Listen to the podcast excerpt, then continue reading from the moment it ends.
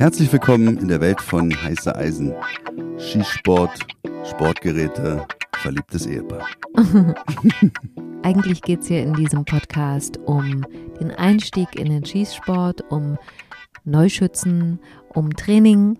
Aber wir wollten heute mal über ein Thema sprechen, das gerade so viele beschäftigt, würde ich mal sagen. Oder? Ja, absolut. Und ich will es gar nicht aus dem Blickwinkel eines Polizeibeamten so beleuchten, dieses Thema, sondern aus dem Blick eines Sportschützen. Mhm. Ja, es ist ein ganz komplexes, ganz kompliziertes Thema. Schusswaffengebrauch von Polizeibeamten. Mhm. Und ihr habt es mitbekommen, es gab ja mehrere Schusswaffeneinsätze der Polizei, vor allem in Nordrhein-Westfalen. Und dabei sind auch Menschen gestorben. Und da sind ganz viele Fragen so aufgekommen, wo, glaube ich, viele Sportschützen sagen, na ja, ist ja ganz logisch, dass das nicht geht, was sozusagen so ein jemand, der nichts mit äh, Schusswaffen, mit Schießen zu tun hat, mit Zielen, äh, sich fragt, wo wir Sportschützen sagen, na ja, ist ganz logisch, dass es so und so war. Aber es gibt auch Fragen, die Leute stellen, was jetzt die Polizei angeht. Und von daher denke ich, kannst du schon so ein bisschen deine Erfahrungen diesbezüglich mit der Community, die sich vielleicht für das Thema interessiert, austauschen. Ja, natürlich. Also nur will ich auch nicht so weit ins Nähkästchen, wie sagt man? Aus dem Nähkästchen. Aus dem Nähkästchen plaudern. Und ich will auch nicht für so viel Zündstoff sorgen, egal von welcher Seite. Aber ja, also beschäftigt mich schon sehr und äh, wenn ich sagte, dass es einen Sportschützen beschäftigt, dann wird das bestimmt bestimmendes oder beherrschendes Thema in Vereinsheimen oder in vielleicht irgendwelchen Gesprächsrunden dann auch mal sein. Wie fühlt sich der Polizist, der Mensch, wenn er auf einen anderen Menschen schießen muss, um sich selber zu verteidigen oder jemand anderen? Mhm. Und dann wird wahrscheinlich auch mit dieser Frage einhergehen die Überlegung, ballistische Wirkung. Also das mal ganz pragmatisch auch zu sehen, mit den Schusswaffen, mit den Sportgeräten, mit denen man selber hantiert hat, vielleicht wo man auch schon mal ballistische Tests mitgemacht hat oder auch mal auch sieht, wie verhält die Waffe sich in der Hand. Und jetzt stehe ich hier auf dem tiefen entspannt auf irgendeinem Schießplatz. Wie ist es jetzt so für den Polizeibeamten in einer Stresssituation? Und wie verhält sich das Geschoss? Mhm. Sehr interessante Aspekte auf jeden Fall. Ich würde gerne mal, weil du es gerade gesagt hast, das beschäftigt dich, aber wird über so ein Thema dann auch bei der Arbeit eigentlich gesprochen? Auf jeden Fall, ah. ja. Es wird mehr über so einen Fall gesprochen, wie der Kollege sich da gefühlt hat. In Dortmund jetzt. Genau, beispielsweise, mhm. ja, wie er sich gefühlt hat. Und genau wie jeden anderen Menschen beschäftigt es auch äh, uns wie war die Situation? Weil wir wissen ja auch nicht mehr als der Normalbürger vielleicht, was er aus der Presse entnehmen kann. Und jeder macht sich so sein eigenes Bild und ja, ist dann auch nicht unvoreingenommen. Bei uns ist es natürlich noch ein bisschen einfacher. Bestimmt jeder, der schon ein paar Jahre, Dienstjahre auf dem Buckel hat, der hat sicherlich so ein paar Erfahrungen sammeln können, wo er dann die Möglichkeit hat, abzugleichen. Das hat ja der normale Mensch, der normale Bürger jetzt nicht in dem Sinne. Und deswegen verzeihen wir dem auch irgendwelche äh, unbedachten Äußerungen, wo sich jetzt wieder 80 Millionen Nationaltrainer dann wieder halt als ja. Waffensachverständige entpuppen. Aber es beschäftigt uns auf jeden Fall mehr und es wird mehr thematisiert als beispielsweise der Fall im, im Saarland, wo halt zwei Kollegen erschossen wurden. Also die Wild, wie sagt man dazu? Diese Wilderer. Die Wilderer. Äh, genau, die die einfach hingerichtet mhm. haben das sind dann wahrscheinlich. Das ist abstrakter. Das ist abstrakter, genau. Mhm. Vielleicht will man sich auch gar nicht mit diesem Szenario so weiter auseinandersetzen. Mit diesem Fall, es geht ja schon da aus der Presse hervor, dass die breite Öffentlichkeit dann schon denkt, ja, was hat denn ein Polizeibeamter noch für Möglichkeiten in so einem Szenario?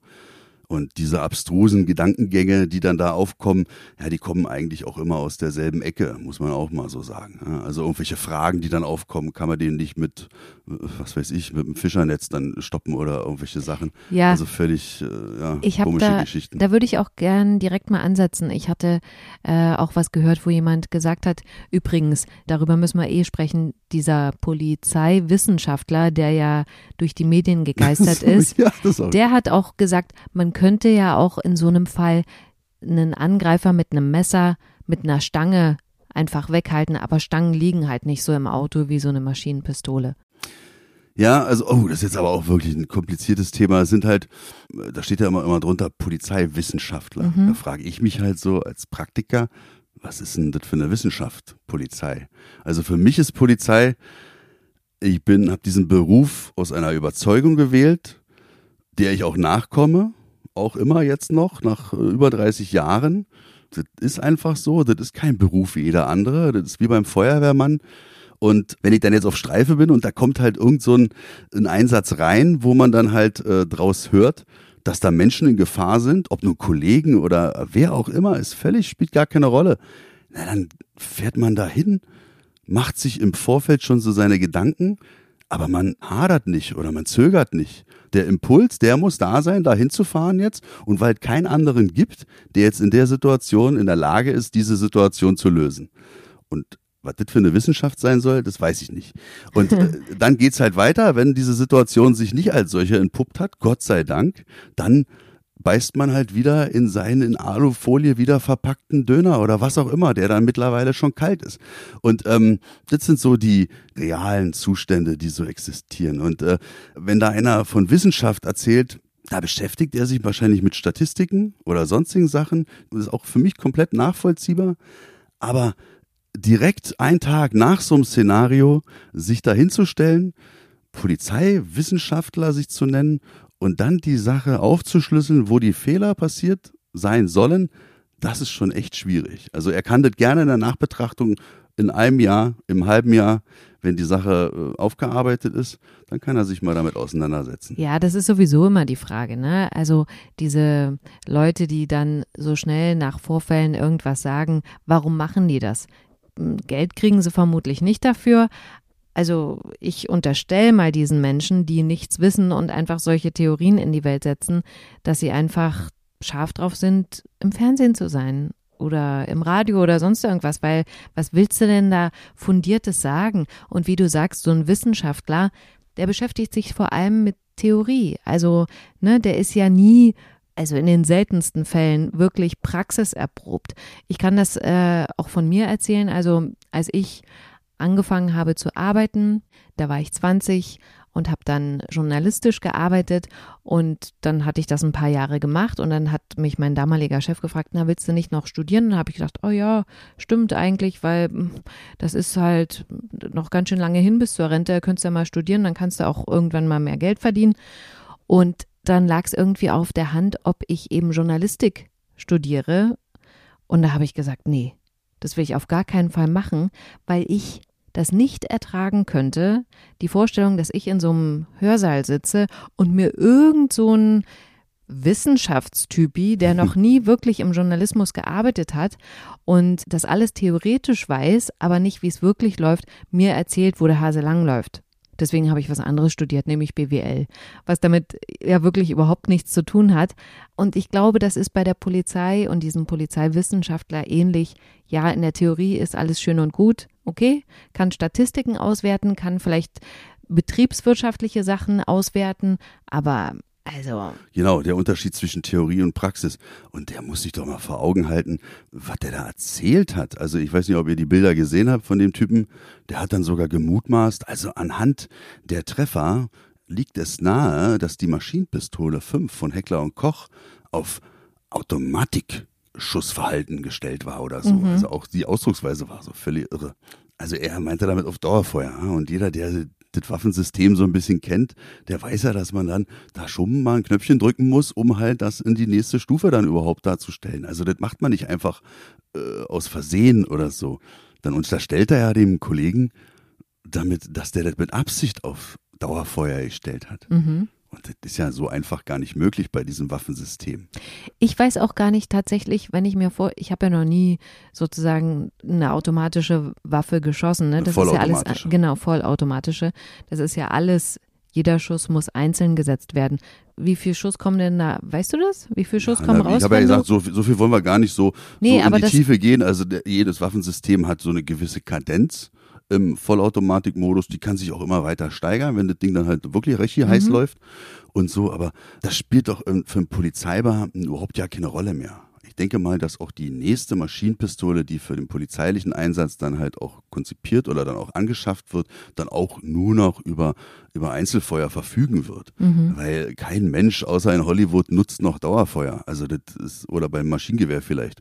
Aber äh, das hat überhaupt keinen Wert in irgendwelchen in solchen Einsatzlagen, ob nur polizeilich oder auch militärisch. Also ja, das muss man sich auch beim mal Maschinengewehr vorstellen. oder halt beim absoluten, wo man halt dann auch irgendein Feuer dann erwidern möchte. Das muss man sich auch mal vorstellen. Also in so einer Runde, da stehen ja noch andere Menschen, was das machen würde. Ja, also, also es ist halt, ich meine halt bloß dieses Beispiel, das passte ganz gut, um uns aufzuzeigen, dass er überhaupt keinen Plan hatte. Ja. Und gleich im Anschluss kam dann halt hier ein besorgter Bürger, der, wo sie geklingelt haben, der macht dann die Tür auf. Da war ich dann hier wieder von der journalistischen Aufarbeitung ein bisschen enttäuscht. Und da haben sie den halt auch zu Wort kommen lassen, was ja in Ordnung ist. Aber das war dann halt auch wieder Nationaltrainer mit Adiletten an. Ah. Haben sie jetzt nicht gezeigt. Aber so stand er da und naja, dann hat er erstmal ein Statement abgelassen, wie doch richtig zu laufen hätte und dass man ja auf die Beine schießen soll. Ah. Und, ja, genau. Und das ist halt immer der Standardsatz. Mhm. In der Vergangenheit kam der ja auch oftmals auch vom Politiker, ne? Ja. Direkt aber, im Anschluss an terroristischen Aktionen. Ja, aber also dann geh Wahnsinn. doch mal bitte darauf ein. Also ich glaube, jeder, der schon mal IPSC geschossen hat, kann sich ungefähr vorstellen, wie das ist, auf ein Ziel zu schießen, was sich bewegt, nämlich zum Beispiel ein Pendel hinten, das nach links und rechts sehr gleichmäßig schwingt, mhm. trifft das mal. Guter Vergleich, ja. Ne? Absolut. Oh, da sind wir wieder beim Sportschießen. Ja. Also, so. Ich stelle dir jetzt die Frage, warum wird denn nicht aufs Knie geschossen? Olli. Ja, würde. ja, man könnte ja auch mal so machen, okay, ich würde das auf jeden Fall favorisieren, mhm. auf ein Gelenk zu schießen, was ja. ihn halt auch wirklich dann am Handeln hindert. Also das ist dann auch vom Winkel her, das Projektil kann sich vielleicht nicht noch 500 äh, Meter durch die Stadt ihren Weg bahnen, sondern wird dann vielleicht auch im lockeren Erdreich gebremst, wenn es sein Ziel getroffen hat. Das klingt alles wunderbar. Also Winkel abwärts, dann auf ein Gelenk zu schießen, aufs Knie, genau, Oberschenkel, vielleicht nicht dann in die Arterie, ja, jetzt mithören. Also das aussparen, nicht die da, die Arterie im Oberschenkel dann treffen. Das könnte dann auch tödlich sein, das wollen ja, wir nicht. Nee. Ähm, deswegen muss man da schon zielgenau und zielsicher sein, zielfest. Dann müsste man oder könnte man natürlich auch so einen Schusswaffengebrauch vorher androhen. Ja, ob der jetzt dann wirklich darauf reagiert, ob er das akustisch versteht mhm. oder halt auch von der Sprache her. Das ist ja auch die andere Sache. Und dann müsste man sich halt dann noch äh, irgendwie absprechen, dass der dann halt auch mal stehen bleiben soll oder sich dann nicht mehr bewegen darf. Aber warum schießt man denn jetzt nicht aufs Knie? Naja, weil man das nicht trifft, weil da eine ganz minimierte Trefferfläche ist, die natürlich ist es völlig absurd, darüber nachzudenken, überhaupt da versuchen hinzuschießen, wenn ein Mensch oder ein Körper in Bewegung ist, egal welches Medium, ob es so wild ist oder sonstige Sachen, das ist doch, jeder Jäger weiß, wie schwierig es ist. Es ist halt da auch wirklich dann halt auch mal ein, auch einen guten Treffer dann zu setzen. Und bei einem Angreifer, der auf mich zukommt, der mir ans Leder will mit dem Messer, in dem Fall war es ja so, naja, da gibt es natürlich für mich nur den Rückzug, also Abstand, ganz klar, aber dann auch so zu schießen, dass ich halt auch wirklich vital treffe. Ist nun mal so. Also da brauchen wir, das ist illusorisch zu glauben, dass ich irgendwelche Extremitäten treffen könnte und dann liegt er dann auf dem Boden und ich äh, ja, leg ihm dann die Handfessel an. Das geht einfach nicht. Okay, wird das im Einsatztraining geübt oder wird es grundsätzlich ausgeschlossen? Nee, das ist schon. Also okay. jetzt Gott sei Dank sind wir an dem Punkt mittlerweile, dass erstens A, Messerangriffe halt schon fast zur Realität äh, einer Bedrohung für einen Polizeibeamten gehören in der heutigen Welt. Das darf man ja auch nicht außer Acht lassen, dass die Bedrohungslage immer schlimmer wird. Die Angriffe werden immer schlimmer.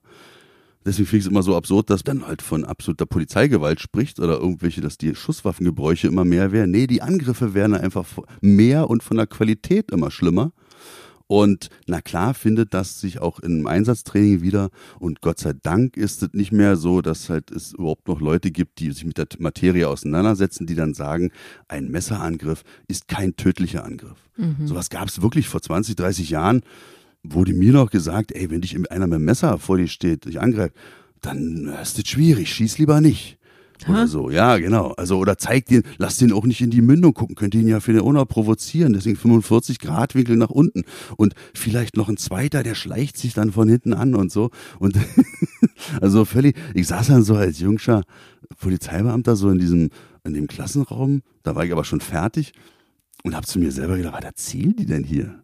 Ich meine, da gab es kein Kraftmager oder irgendwas. Mhm. Aber ich habe mir dann so vorgestellt, ich habe ein Küchenmesser in der Hand Und jetzt renne ich auf einen Menschen los.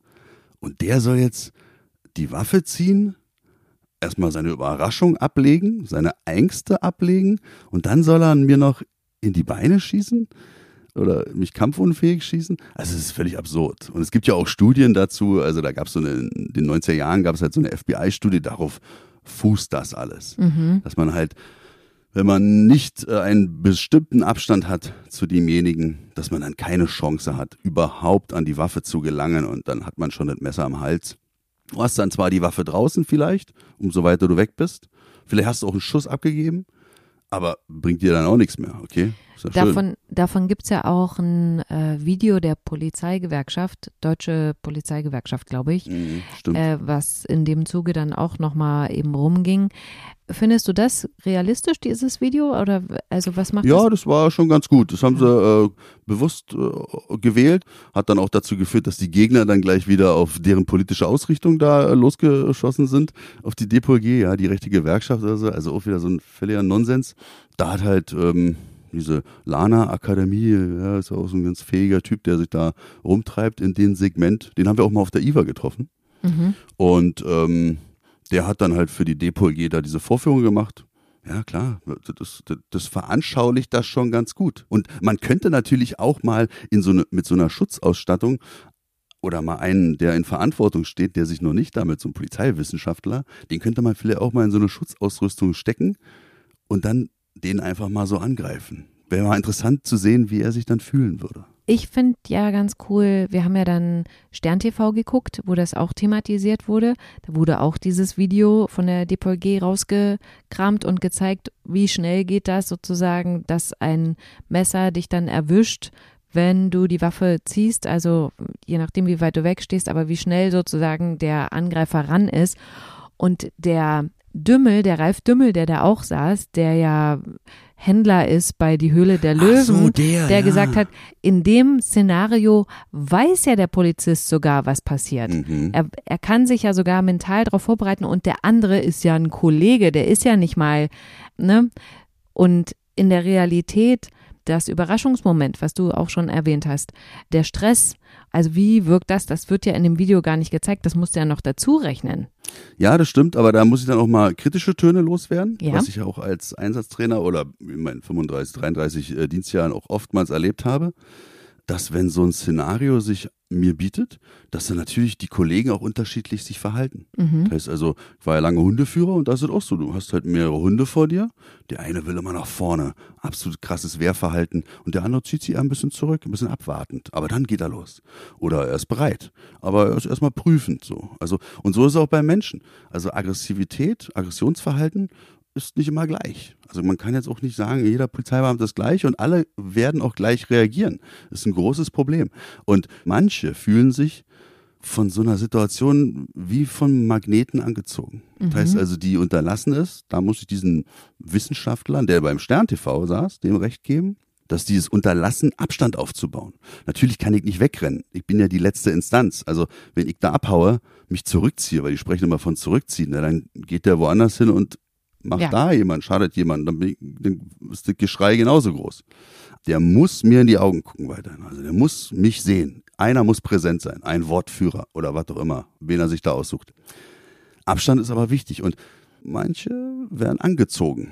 Also die bleiben dann stehen, gehen sogar einen Schritt nach vorne. Und das ist schon sehr interessant zu sehen.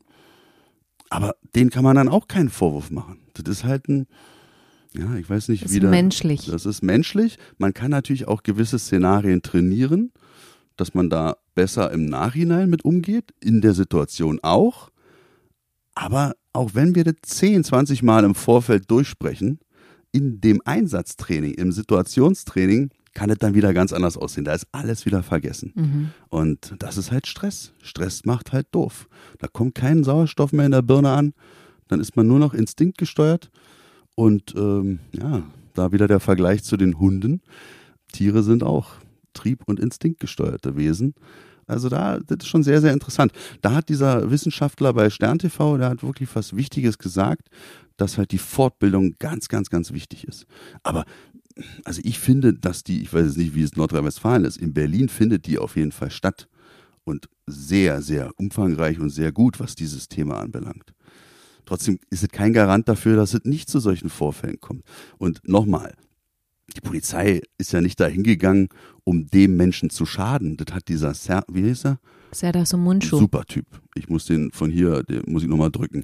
Weil der hat dann auch mal einfach so sehr provokant mal gefragt, na, warum sind denn die Polizisten da hingefahren? Mit der Absicht, den zu töten?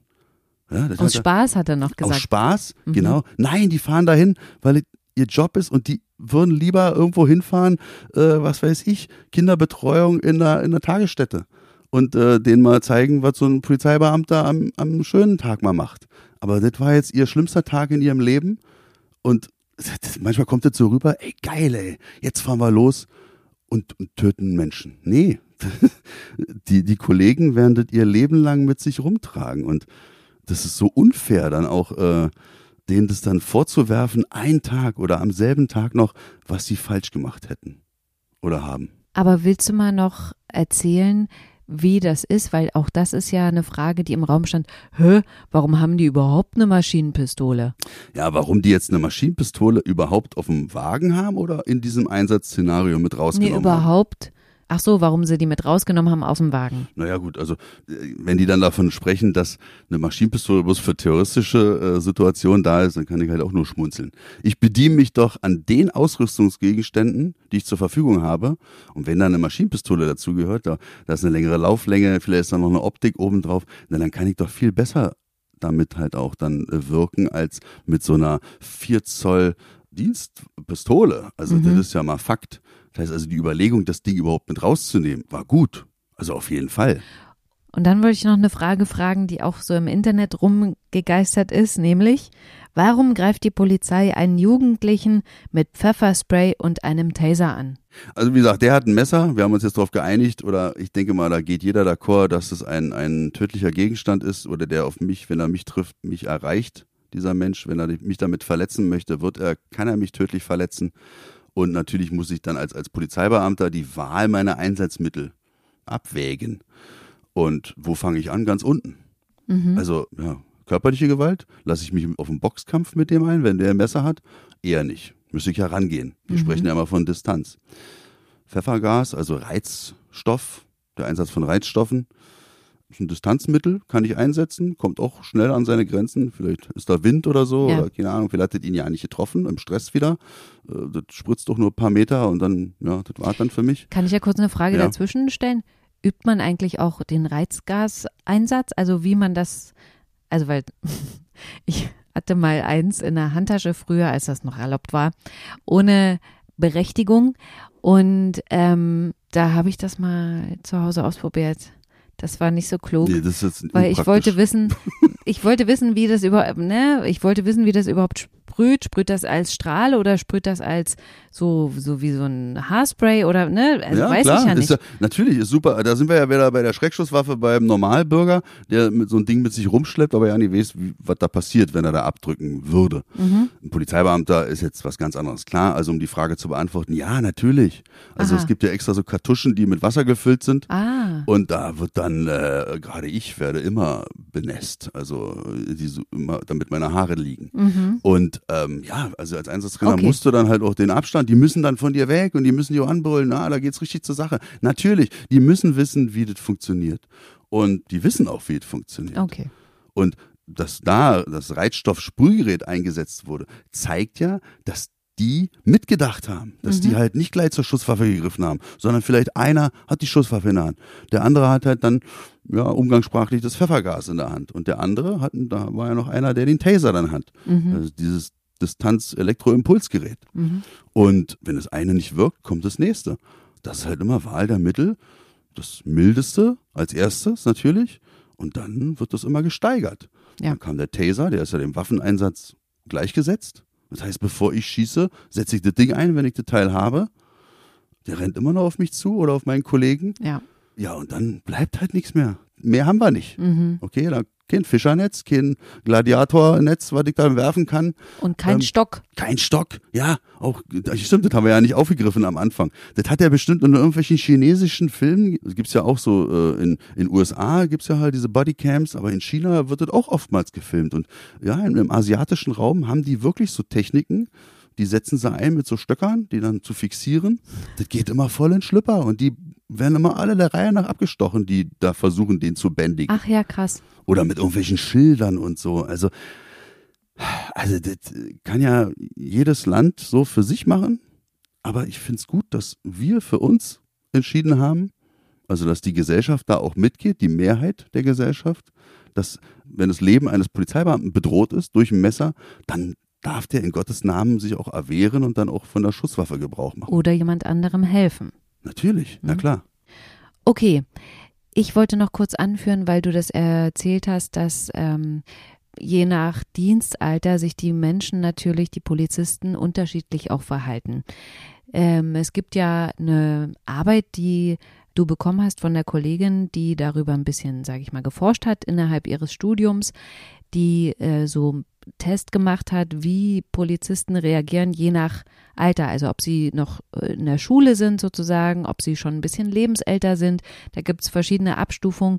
Und ich will und kann jetzt gar nicht ganz nah darauf eingehen, aber grobe Zusammenfassung ist, dass ähm, die Menschen, die länger im Dienst sind, eher eine Gefahr einschätzen können als sozusagen Anfänger oder auch Menschen, das fand ich ganz spannend, die halt ein bisschen später sozusagen in den Beruf einsteigen, also schon auch ein bisschen älter sind, aber trotzdem im Polizeiberuf noch unerfahren, Mhm. die sehen die Situation auch anders als eben ganz junge Einsteiger zum Beispiel. Vielleicht können wir auch mal mit der Kollegin sprechen, die diese Studie gemacht hat. Das finde ich nämlich eigentlich ganz spannend. Mhm, Auf jeden Fall. Und das ist mir dazu noch eingefallen.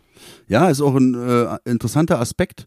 Von der Altersstruktur hat sich ja einiges getan. Also, wo ich bei der Polizei angefangen habe, da hat es ja so langsam angefangen, so von wegen, äh, machen wir mal Einstellungsstopp. Und ich hatte eigentlich nur um mich herum eine wohlstrukturierte Kollegenschaft. Ich war der Jüngste dann, 1992 kam ich raus, habe ja so 1990 da angefangen. Und dann war ich die Flachsau. Und dann gab es einen, Was der war, heißt Flachsau? dann war ich halt der Flachste. Was heißt denn das? Also, ich kenne das jetzt Das nur als Frau so, dass du die Flachste bist, weil du Nee, halt. der, der Flachste heißt dann also der unterste Dienstgrad. Okay. Ja. Und dann war einer, der war aber erst auch ein Jahr vor mir draußen. Sowas gab's dann lange Zeit gar nicht mehr. Da war, gab's dann halt nur noch alt und ganz jung. Mhm. So. Und das ist halt echt ein Problem, was mir aufgefallen ist. Und da entstand dann wahrscheinlich auch diese Studie, weil das ist total interessant. Also die, wenn da einer fährt, der schon 30 Dienstjahre hat, der sieht ja an Sachen ganz anders als jetzt einer, der gerade rausgekommen ist. Genau. Und dann kommt aber auch noch dazu, was ich auch total interessant finde, der ist aber auch anders konditioniert worden in der Waffenausbildung. Der Wer? trägt halt Der auch Jüngere? noch, der Ältere, Ah, der trägt halt seit 30 Jahren oder über 30 Jahren schon eine Ausbildung mit sich rum, die nicht mehr zeitgemäß ist. ah. Und vielleicht fühlt er sich dann halt auch, seine Augen werden schlechter oder was auch immer, fühlt er sich dann gar nicht berufen, bei der Wahl des Einsatzmittels auf so eine Maschinenpistole zurückzugreifen. Mhm. Da wird dann immer der Jüngere sagen, Alter, gib mir das Ding her. Mhm. Ich bin firm, ich wurde gerade dran ausgebildet. Und der zeigt ja dann auch eine Dynamik, auch bei mir auf dem Schießstand, wo ich dann so denke, ja, ich kann dem noch mehr Sachen zeigen, also unkonventionelle Schießpositionen und solche Sachen. Das saugt der alles auf und das merkt er sich. Kann ich bei dem Älteren natürlich nicht. Der wird sich denken, so, Alter, was ist mit dir los? Du Rambo gekickt? Und so sind die Unterschiede. Und dazwischen gibt es leider nichts. Mhm. Und bei mir war das auch so. Also wie gesagt, ich bin dann irgendwie da rausgekommen und dann war ich ja voll im Kampfsport und war richtig kräftig und so. Und habe ich mir so meine, die Gruppenstreife so angeguckt und ich so, na, die, die, die rauche ich ja an der Pfeife, die ganzen Jungs. Aber dann kam es halt zu so einem Einsatzszenario, das ist mir immer in Erinnerung geblieben, ähm, weil da war irgendwie hinter einer Tür, da haben irgendwelche gezockt. Also hier äh, Karten gespielt, war Mhm. richtig laut. Und dann hat der Nachbar gehört, der kannte sich aus mit Waffen, hat er wirklich richtig gehört, dass da eine Kalaschnikow geladen wurde. Konnte er durch die geschlossene Tür hören. Mhm. Naja, ein bisschen haben wir uns auch schon gedacht, alle klar, hier auch wieder ein Waffensachverständiger am Start. Aber war halt so. Also das stand jetzt im Raume, da ist ein Kalaschnikow drin. Mhm. Und dann holst du natürlich das spezielle Einsatzkommando. Und ich dann unten gewartet, so, halt klar, wir uns schon vorbereitet. Damals gab es auch keine Schutzwesten, also Schusswesten hatten wir nicht. Ach, Privat beschaffte und so. Der, der sollte dann nach vorne gehen. Also an der Tür da stehen, weil die mussten wir ja unter Wind halten, also gucken, dass die nicht da rauskommen, bis das SEK dann zu uns gekommen ist. Und dann kam das SEK Und da wusste ich halt, ich will zum SEK. Da kamen die Typen an, so wie so richtige Ochsen und die Knarre vorne in Hosenbund gesteckt, keine Weste. Inside the waist. Äh, inside the waistband, mhm. ja, aber ohne Holster, richtig oldschool noch, okay. ja, so wie es sich gehört in Westberlin. Äh, das waren so richtige Oldschool-Bullen keine Maske drauf, ach egal, und so, so, so einen alten Spetsnaz-Helm noch, diese alten Dinger da, weißt du, so diese Halbschalenhelme ohne Visier. Das war halt, so kam die da an. Dann haben sie eine Weste übergezogen, wo ist denn das hier? Und dann hat er gesagt, ey, du komm mal mit. So zu mir, sah ja auch gut aus. Wenn wir da rennen und so kommst du hinterher und so. Und dann hat aber mein Gruppenführer gesagt, nee, du, du bleibst hier. Du machst das nicht. Weil du bist noch nicht Beamter auf Lebenszeit. Und der hat so für mich mitgedacht. Mhm. Diesen Luxus haben wir heute gar nicht mehr. Dann hat er auf einen zurückgegriffen, der vielleicht 20 Kilo leichter war und äh, nur Halma spielt. Aber der ist halt schon Beamter auf Lebenszeit gewesen. Der ist dann mit den Jungs da reingegangen. Und ich war halt super enttäuscht. Aber es hat schon Sinn gemacht, was der da äh, ausgesprochen hat. Und heute gibt es halt nur noch alt und jung. Und das ist halt echt ein Problem. Und der Typ, der mich da, der gesagt hat, komm mit hier, den habe ich neulich getroffen, da habe ich die, erzählt die Geschichte. Mhm. da bin ich hier äh, im Süden von Berlin an so einem, wo halt auch Trinkerszene sich trifft, bin vom Schießstand gekommen mit meinem Lastenfahrrad, hatte also mhm. alles so drauf und da kommt der mir doch echt entgegen. Also hat jetzt nichts mit der Trinkerszene zu tun, aber der hat halt gedacht, weil ich wieder so spacig angezogen war, Ah, klar, der fährt zur Rewe, holt erstmal Bier oder so, willst du Nachschub holen. Und hat mich schon so von oben bis unten gemustert. Man muss dazu sagen, dass du auf deinem Lastenfahrrad vorne auch ein. Genau, ein Schultheiß äh, Bierkasten, den ich vorher gefunden hatte, hatte ich da festgeschnallt vorne auf, auf so einem Lastenfahrrad. Der war leer. Der war leer, ja. Der hat mich so, ich war auf mich zugefahren und er hat mich voll gemustert und ich so, hey, grüß dich und seinen Namen noch genannt und er so, was, Alter? Oh Gott, die Assis kennen die mich Assis schon. kennen mich schon. Aber ich schwör's dir, ich ich, wenn du das jetzt hörst, ich, ich erzähl's dir ja bald, in ein paar Monaten sehen wir uns bestimmt, aber dann äh, werde ich mich totlachen, wenn er dann, was, du warst das? Also es ist schon lustig. Okay, ich finde, wir haben jetzt hier so ein schönes, unterhaltsames Ende mal wieder gefunden. oder beziehungsweise eine Geschichte, die sich dafür eignet, dass wir jetzt beschwingt aus diesem Podcast mit einem recht, äh, sage ich mal, ernsten und schweren Thema geht. Deswegen, äh, danke Olli für diese Anekdote mal wieder. Wir wünschen euch eine tolle Zeit. Wir freuen uns, wenn ihr uns abonniert, den Podcast, wenn ihr eine Bewertung da lasst bei Apple und uns schreibt, wenn ihr eine Meinung dazu habt, wenn ihr Fragen habt. Das könnt ihr gerne machen bei Instagram und natürlich auch per Mail. Die findet ihr die Adresse auf unserer Internetseite. Und ansonsten hören wir uns in zwei Wochen wieder. So sieht's aus. Macht's gut. Tschüss. Tschüss.